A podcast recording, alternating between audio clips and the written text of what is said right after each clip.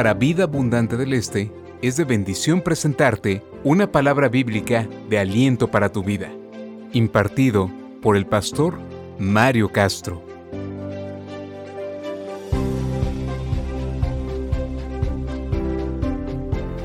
Bienvenidos, Vida Abundante del Este. Qué bueno que podamos encontrarnos una vez más para compartir y hablar de la palabra del Señor.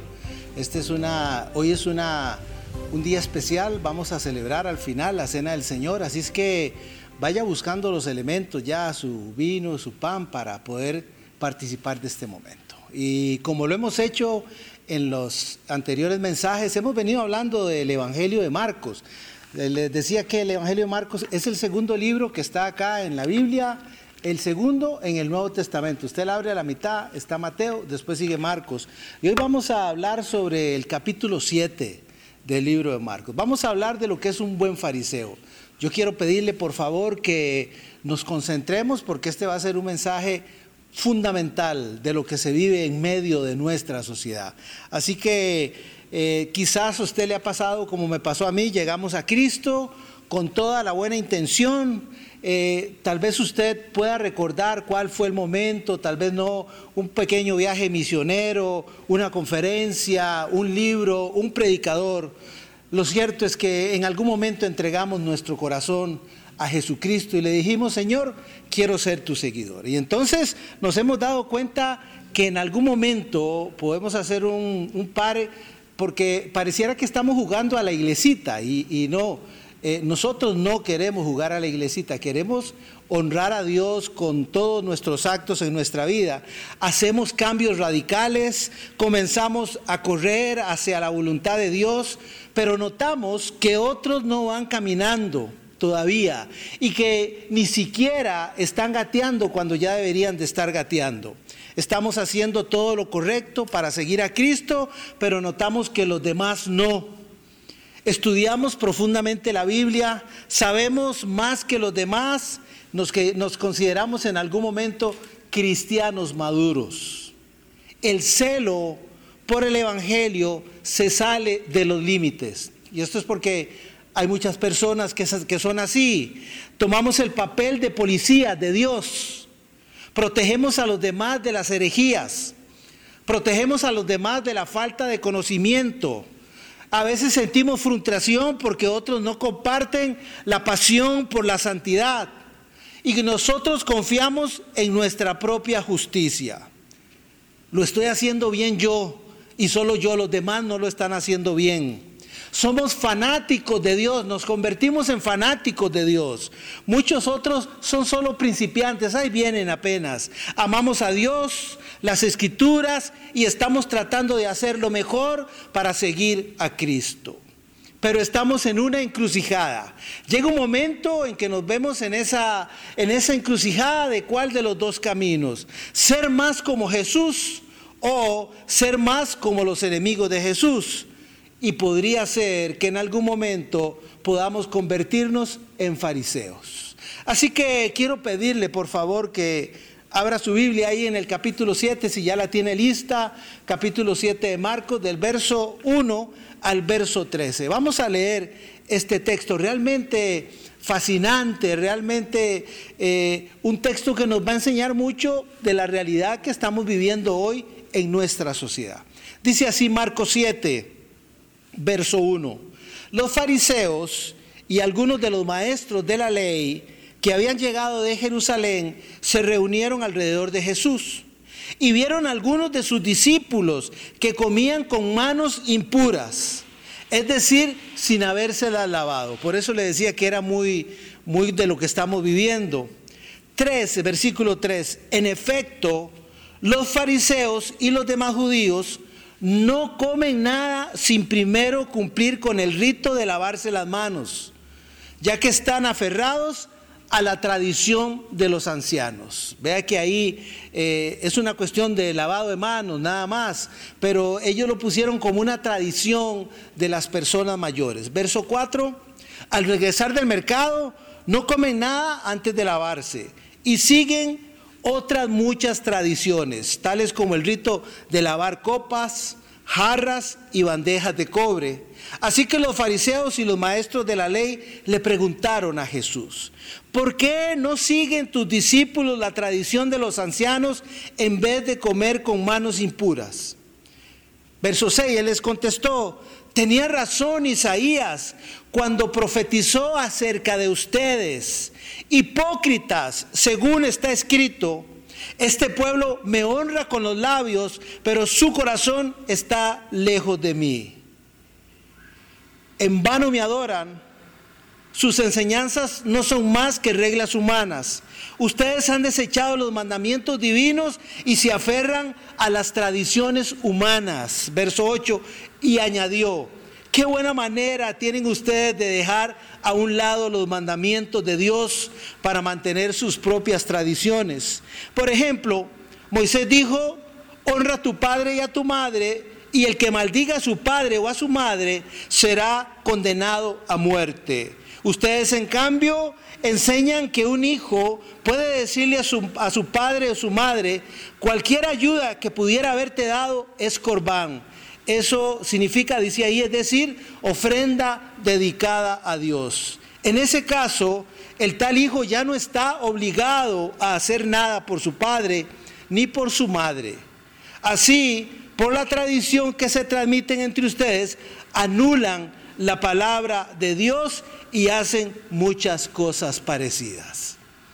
¿Qué le parece si nos detenemos un momento para orar, para pedirle al Señor que tome el control de todo lo que vamos a decir y que su palabra pueda venir, ingresar hasta el fondo de nuestro corazón, cambiar nuestro ser. Así es que oramos un momento.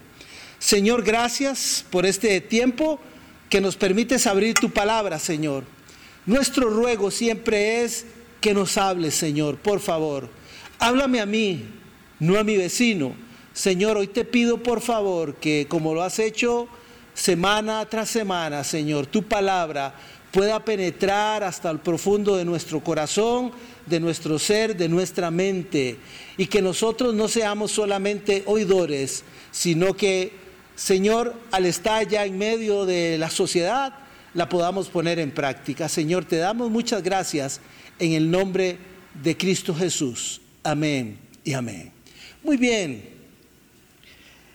Un hijo, según lo que leíamos para hacer una aclaración, un hijo podía decir que sus posesiones o, ahorra, o ahorros era corbán, específicamente dedicado a Dios. Cuando el hijo decía esto es corbán, lo que él está diciendo esto es dedicado a Dios y por lo tanto no estaba disponible para ayudar a sus padres.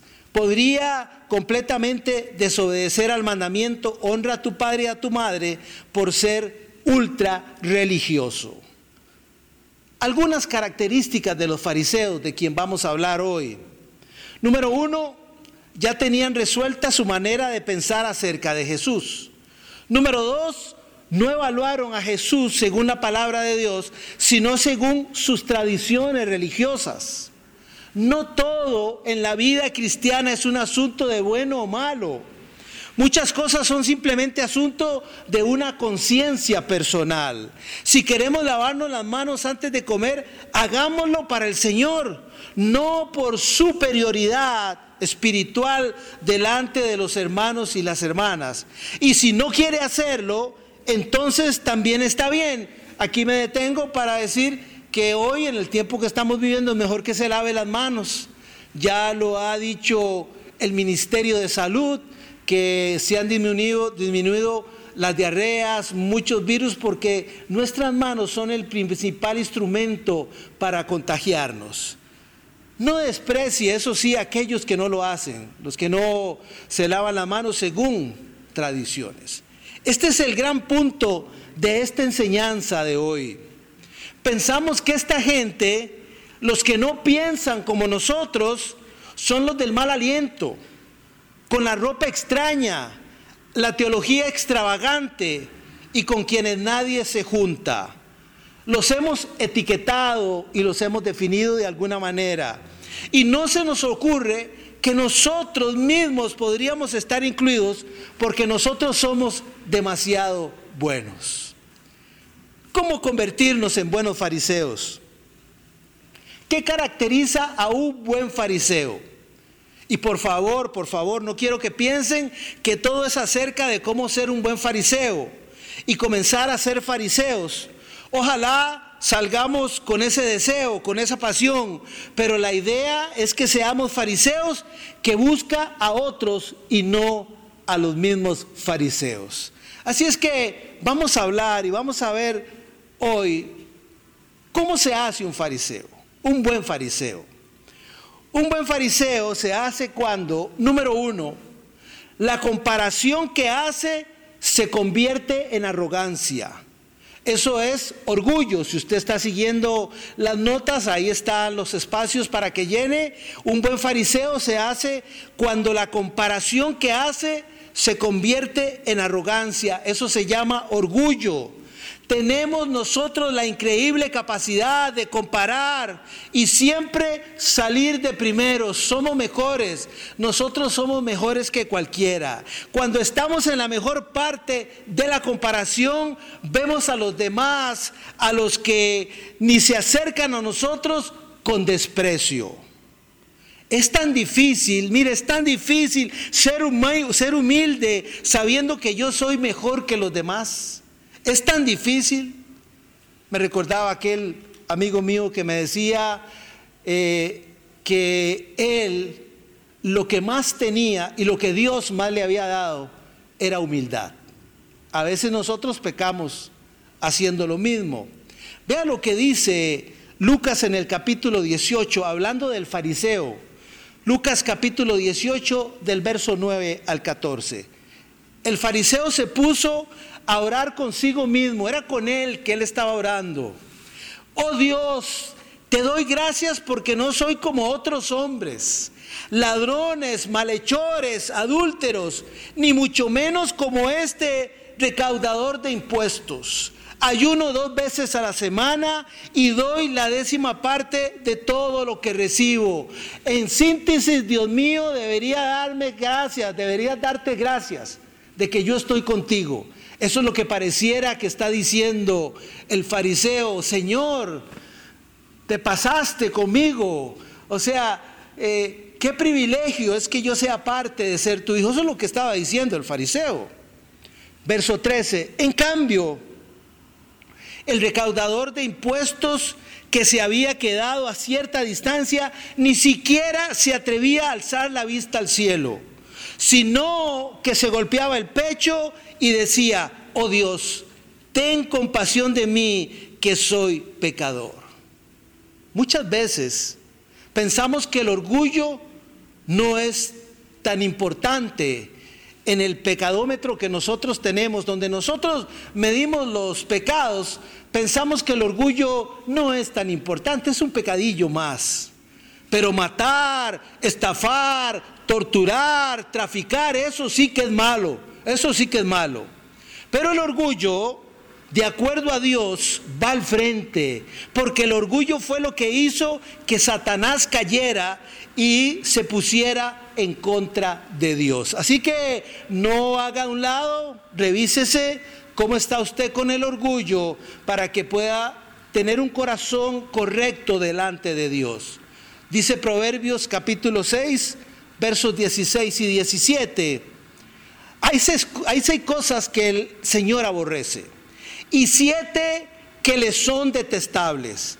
Los ojos que se enaltecen. Pero pocas veces pensamos de nosotros mismos como arrogantes. Ninguno de nosotros comienza a hacer una evaluación de sí mismo y dice, mira, qué arrogante que soy yo, qué orgulloso que soy yo.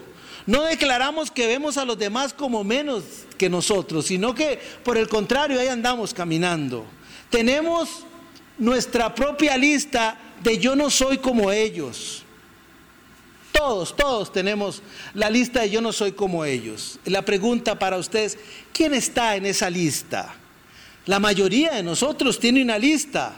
Los que van a tales lugares, los que hacen ciertas cosas, los que no saben tanto, los de un estilo de vida que no casa con el mío o de otra cultura, no nos damos cuenta cuán peligroso es esto. Mateo en el capítulo 7 del verso 1 al 5. Voy a leer del 3 al 5. Este es un pasaje que hemos venido leyendo recurrentemente. Es el ejemplo de la viga en el ojo del hermano. Dice, dice Jesús, ¿por qué te fijas en la astilla que tiene tu hermano en el ojo y no le das importancia a la viga que está en el tuyo? ¿Cómo puedes decirle a tu hermano, déjame sacarte la astilla del ojo cuando ahí tienes una viga en el tuyo? Hipócrita, saca primero la viga de tu ojo y entonces verás con claridad para sacar la astilla del ojo de tu hermano.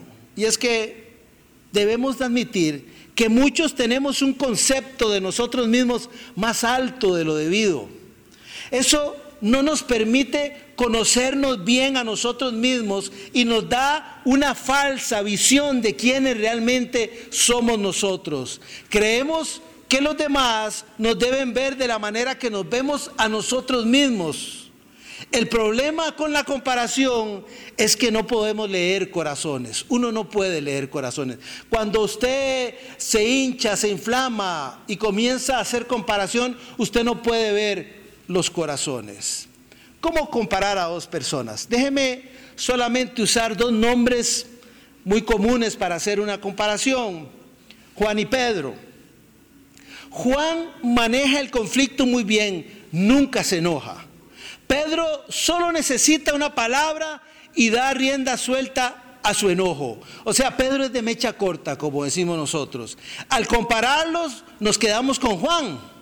Pero no sabemos que Juan ha sido así toda la vida y tiene poco crecimiento espiritual. Pedro ha progresado muchísimo en su carácter, aunque le falta. Si lo hubiéramos conocido unos dos años atrás, sabríamos que no es el mismo. Al compararlos, solo vemos el exterior. Eso es lo que hace nuestro amigo el fariseo. No podemos ver lo que Dios ve. Por eso nos pide que le dejemos a Él cómo juzgar a los demás. Entonces, en primer lugar, un buen fariseo se hace cuando la comparación que hace se convierte en arrogancia. Eso es orgullo. Número dos, un buen fariseo se hace cuando excluir es mejor que expandir el reino. Eso es exclusividad. Otra vez, un buen fariseo se hace cuando excluir es mejor que expandir en el reino. Eso es exclusividad. Es preferible cortar lo que no sirve. Y para eso hay que mantener a los inservibles por fuera, de largo, de larguito de nosotros. Es cuando es ahí cuando nosotros hacemos el evangelio exclusivo. Solo los que se lavan las manos, nada más. Porque el, el fariseo solo miraba eso, la tradición, lo que tenía que hacerse. Pero queremos solo a los comprometidos radicalmente. Y para eso vamos a seleccionar los versículos favoritos y algunas enseñanzas de Jesús aunque dejemos el resto de la escritura por detrás. Mire, y no en pocas ocasiones yo me he encontrado con gente, y tal vez usted habrá escuchado lo que yo voy a decir. Hay personas que toman un texto, lo sacan de contexto para formar un pretexto. Eso es, eso es muy común verlo en ciertas personas. La expectativa de que todo cristiano debe ser apasionado, radical, un líder, conocedor de la Biblia, evangelista, que ayuda a los pobres, generoso, misionero, no es bíblica. Nos aferramos a tradiciones, sermones que queremos seguir ahí estamos escuchando, devocionales que queremos estar haciendo, saber la Biblia, escribir, ir a la iglesia, servir en la iglesia. Quien no haga exactamente igual no tiene entrada y mejor que no venga. Nos hacemos exclusivos, exclusividad. Segunda de Pedro capítulo 3, verso 9 dice, el Señor no tarda en cumplir su promesa, según entienden algunos la tardanza. Más bien Él tiene paciencia con ustedes, porque no quiere que nadie perezca, sino que todos se arrepientan. Y permítame leerle también Mateo capítulo 28, versos 18-20. Dice, Jesús se acercó entonces a ellos y les dijo, se me ha dado toda autoridad en el cielo y en la tierra. Por lo tanto, vayan y hagan discípulos de todas las naciones, bautizándolos en el nombre del Padre y del Hijo y del Espíritu Santo, enseñándoles a obedecer todo lo que les he mandado a ustedes. Y les aseguro que estaré con ustedes siempre hasta el fin del mundo. Palabra de Jesucristo. Y en Lucas 19:10 lo complementa diciendo, porque el Hijo del Hombre vino a buscar y a salvar lo que se había perdido. Permítame decirle que aquí en la Iglesia Vida Abundante del Este queremos a todos. Nuestra visión es hacer de cada miembro un discípulo de Jesucristo el Evangelio no es exclusivo, es inclusivo. En BAE, aquí en Vida Abundante del Este, si usted viene con problemas, lo queremos. Si usted viene con adicciones, lo queremos. Si viene odiando a alguien, lo queremos. Porque ese es el corazón del Evangelio. Y Jesucristo y el poder de la palabra es la que se va a encargar de transformar su vida, de transformar su ser. Número tres, un buen fariseo se hace cuando los sacrificios superan la gracia. Eso se llama legalismo. Un buen fariseo se hace cuando los sacrificios superan la gracia. Eso se llama legalismo. Hacer es más importante que el ser. ¿Cuántas veces hemos oído nosotros esto y hemos visto esto? Que la persona se aprecia por lo que hace y no por lo que es. Hay que tener cierto grado de sacrificio para poder agradar al Señor. Pareciera que el favor de Dios está sobre los más dedicados. No nos imaginamos el reino de Dios con gente dudosa, débil, sin disciplina. Por eso es que nosotros creamos nuestro propio grupo de reglas que todavía nos hace estar en la cabeza de los demás. Hacemos la pregunta equivocada. ¿Qué tienes para demostrar que eres cristiano? En lugar de preguntar, ¿amas a Cristo? La pregunta equivocada. ¿Qué tienes para demostrar que eres cristiano? En lugar de preguntar, ¿amas a Cristo? El legalismo está más interesado en lo que tenemos en una copa, en un vaso, no lo que tenemos en el corazón. El licor te manda al infierno, pero juzgarte por eso es solo una parte del carácter que debo mejorar. El legalismo prohíbe muchas cosas más, maneras de vestir, ir al cine, bailar, jugar cartas, pelo largo o corto, adornos corporales, etcétera, etcétera, etcétera. Así es el legalismo. Si la persona no anda como usted cree que debe andar, entonces caemos en legalismo. Permítame darle algunos ejemplos del nuevo legalismo que estamos oyendo hoy que estamos viendo. Algunos grupos. El primero, cristianos radicales. Para ellos la generosidad es el indicador de que sigues a Jesús. Si no vives simplemente, posiblemente no sigues a Jesús. Si vives en una casa grande o manejas un carro caro, posiblemente no calificas. Ese es el primer grupo. Segundo segundo grupo del nuevo legalismo, cristianos locos, enamorados locamente de Jesús, sacrificios personales que cuesten algo. Si hay evidencia de haber sido perseguido por el Evangelio, eso le da muchos más puntos. Y si no ha escogido el camino del sufrimiento, puede que su compromiso con Cristo vaya a ser cuestionado.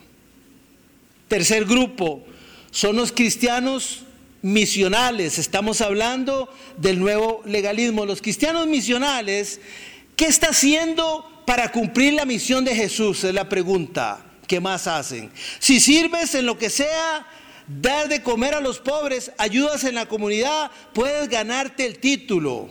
Las iglesias grandes deberían estar más entregadas a hacer todo en la sociedad. Esos son los cristianos misionales. El cuarto grupo del nuevo legalismo son los cristianos del Evangelio, altamente comprometidos. La madurez espiritual se mide por el grado teológico.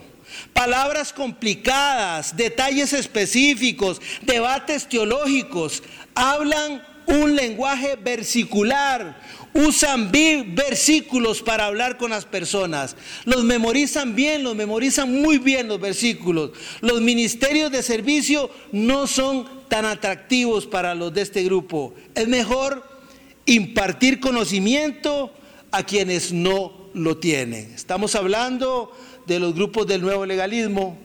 Y el último son los cristianos orgánicos, desilusionados por iglesias organizadas.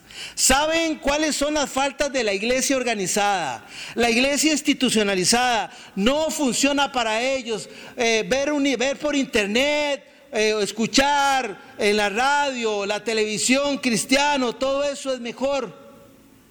¿Para qué involucrarme si voy a salir perdiendo o si voy a salir peleando. Esos son, de alguna manera, las áreas legalistas del cristianismo.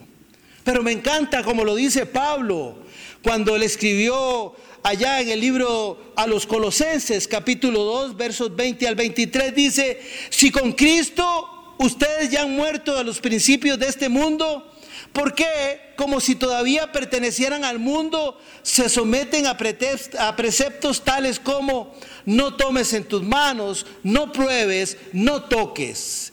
Estos preceptos basados en reglas y enseñanzas humanas se refieren a cosas que van a desaparecer con el uso. Tienen sin duda apariencia de sabiduría, con su afectada piedad, falsa humildad y severo trato del cuerpo pero de nada sirven frente a los apetitos de la naturaleza pecaminosa.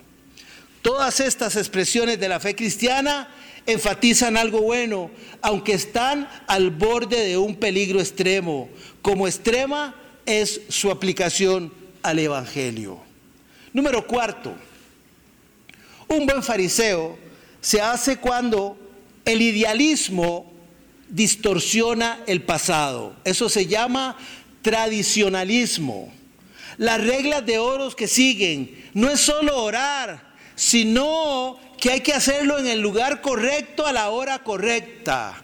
Un devocional diario y orar es más altamente apreciado que orar en el camino o buscar a Dios en cualquier lugar. Ayunar, aprender versos de memoria, hacer vigilia y asistir a la iglesia son requisitos para estar dentro del favor de Dios. ¿Por qué tantos requisitos si no están en la Biblia? ¿Por qué tantos requisitos si no están en la Biblia? Si Dios no los pidió. Dios dijo, no te emborraches. Nosotros le agregamos, no tomes alcohol. Dios dijo, no forniques. Nosotros le agregamos, no bailes. Queremos ser el mejor cristiano posible y creemos que estos límites nos van a ayudar a hacerlo. Los demás pueden ver que estoy queriendo seguir a Jesús seriamente. Nos damos cuenta que son adicciones de la tradición. A pesar de hacerlo, seguimos lidiando con la tentación y el pecado, especialmente con el orgullo de la tradición. Yo puedo hacerlo por mí mismo. No necesito a nada ni a nadie más. Estamos más enfocados en la implicación de lo que dice la Biblia y no en el mandamiento mismo. Pablo dice, manténgase moralmente puros. Su cuerpo es el templo del Espíritu Santo. Traducido al legalismo quiere decir no tatuajes, no cirugía plástica, no corbatas, no vestidos largos, no aretes, no peinados, etcétera, etcétera, etcétera. Perdemos la libertad, la disfrazamos con piedad forzada. Eclesiastés, un libro maravilloso, en el capítulo 7 y en el verso 10 dice así, nunca preguntes por qué todo tiempo pasado fue mejor. No es de sabios hacer tales preguntas. Y el Evangelio de Lucas en el capítulo 11, verso 47 al 51 dice, hay de ustedes que construyen monumentos para los profetas a quienes los antepasados de ustedes mataron. En realidad, aprueban lo que hicieron sus antepasados. Ellos matar, mataron a los profetas y ustedes les construyen los sepulcros. Por eso dijo Dios en su sabiduría, les enviaré profetas y apóstoles, de los cuales matarán a unos y perseguirán a otros. Por lo tanto, a esta generación se le pedirán cuentas de la sangre de todos los profetas derramadas desde el principio del mundo, desde la sangre de Abel hasta la sangre de Zacarías, el que murió entre el altar y el santuario. Sí, les aseguro que de todo esto se le pedirán cuentas a esta generación. Y vamos al último, al último punto. ¿Cómo se hace un buen fariseo? Un buen fariseo se hace cuando la unidad llega a ser menos importante. A esto se llama uniformidad. Un buen fariseo se hace cuando la unidad llega a ser menos importante. Uniformidad se llama eso. Todo debe ser igual, pero ambos son personas distintas. Busca que todos crean, se vean, hablen y piensen igual. Lo cierto es que estas personas lo que quieren es que en la iglesia sean todos puros pingüinos. Usted ve a los pingüinos y si no fuera por el tamaño, usted no puede distinguir uno de otro. Eso es lo que quiere decir para ellos, eso es lo que quieren en uniformidad. Quien no cumple los requisitos no es aceptado y por lo tanto es aislado porque no se ve como nosotros. El separador de iglesia número uno, y dicen así, si no muestra las expresiones del mover del Espíritu Santo, no eres de nosotros. Si no asiste a la iglesia que yo, no eres de nosotros. Si no se ve como nosotros, no eres de los mismos. Gente que se ve igual espera lo mismo de todos. Le roba la individualidad a las personas, se la damos al grupo y nos quita así la responsabilidad, porque ya no es individual, sino que es grupal. Los factores externos son más importantes. No sé a cuántos de ustedes, papás, o abuelito les ha pasado. Cuando mi nieta pequeña estaba aquí, en una ocasión fuimos a recogerla al kinder. Pero fue tan interesante porque eh, todos los chiquillos venían y uno le costaba mucho porque todos eran iguales. Todos venían vestidos exactamente igual, entonces a uno le costaba distinguir. Y los abuelos que no estamos tan pegados todos los días con los chiquitos y los chiquitos cambian de un día a otro. Uno los ve el otro día y uno dice, wow, qué grande, wow, cómo le creció el pelo. Entonces, cualquier corte que le hagan, cualquier cosa, uno ya se, se distrae. Y me llamó tanto la atención que hasta allá después uno la enfoca y uno dice, esta es, pero todos venían igual. Y es que la unidad llega a ser lo menos importante y buscan la uniformidad. La uniformidad única y exclusivamente se da en las maquilas cuando en las fábricas de ropa están haciendo las camisas, dicen que todas las mangas tienen que salir uniformes. Eso significa que todas tienen que ser iguales. Y en una iglesia no puede ser así porque todos nosotros somos diferentes. Permítame leerle Juan capítulo 17, versos 20 y 21 dice, no ruego solo por estos, no, no son solo algunos, ruego también por los que han de creer en mí por el mensaje de ellos, para que todos sean uno. Padre, así como tú estás en mí, yo en ti, permite que ellos también estén en nosotros para que el mundo crea que tú me has enviado. Y Efesios 4:3 Pablo dijo, esfuércese, esfuércese por mantener la unidad del Espíritu mediante el vínculo de la paz. Y hay varias, hay varios versos más. Permítame leer el Efesios 2 del verso 14 al 15 dice, "Porque Cristo es nuestra paz. De los pueblos ha hecho uno solo, derribando mediante su sacrificio el muro de enemistad que nos separaba. Unidad está hablando. Pues anuló la ley con sus mandamientos y requisitos. Esto lo hizo para crear en sí mismo de los dos pueblos una nueva humanidad al hacer la paz. Y con el proverbio que iniciamos prácticamente, proverbio 6, Y verso 19 dice, hay seis, cosas que el Señor aborrece. Eso lo dice en el verso 1 y 7 que le son detestables. En el 19 dice, el que siembra discordia entre los hermanos. No puede buscar usted uniformidad, lo que hay que buscar es la unidad. A veces nosotros nos confundimos y las tradiciones vienen a ser más fuertes que incluso la palabra de Dios. A veces seguimos más lo que hemos visto, lo que ha pasado, que lo que dice la palabra de Dios. Permítame ilustrárselo con una historia para terminar, una historia que me encontré ahí que me gustó muchísimo y que creo que nos puede servir a todos para aclarar el punto. Dice así, un hombre santo muy pobre vivía en una parte remota de China. Cada día, antes de su tiempo de meditación, para mostrar su devoción, ponía un plato de mantequilla en el marco de la ventana como ofrenda a Dios, ya que la comida era tan escasa. Un día su gato entró y se comió la mantequilla. Para remediar esto, el hombre comenzó a atar al gato al poste de la cama cada día antes de la hora de la quietud. Este hombre era tan venerado por su piedad que otros se unieron a él como discípulos y lo adoraron como él. Generaciones más tarde, mucho después de que el hombre santo muriera, sus seguidores colocaron una ofrenda de mantequilla en el marco de la ventana durante su tiempo de oración y meditación. Además, cada uno compró un gato y lo ató al poste de la cama. Muchas veces eso es lo que nos pasa a nosotros. Venimos con las tradiciones y entonces le damos más importancia a las tradiciones que a la palabra de Dios. La pregunta para terminar, ¿cómo vamos a poner en práctica esto? Muchos hemos llegado a la iglesia influenciados por un fariseísmo, quizás por tradiciones, por uniformidad, por exclusividad, por orgullo. Tal vez a usted le pusieron reglas y usted está herido. O quizás nosotros hemos sido los fariseos y les hemos dicho a los demás, usted está equivocado.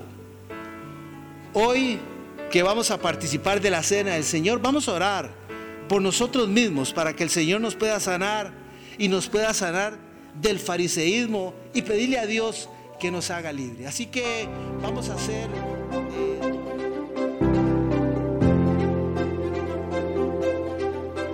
Esperamos haya bendecido tu vida. Comparte este audio y bendice a muchas más personas. Visita nuestro sitio web vidaeste.com para más contenido e información de nuestra comunidad. Somos familia BAE, Vida Abundante del Este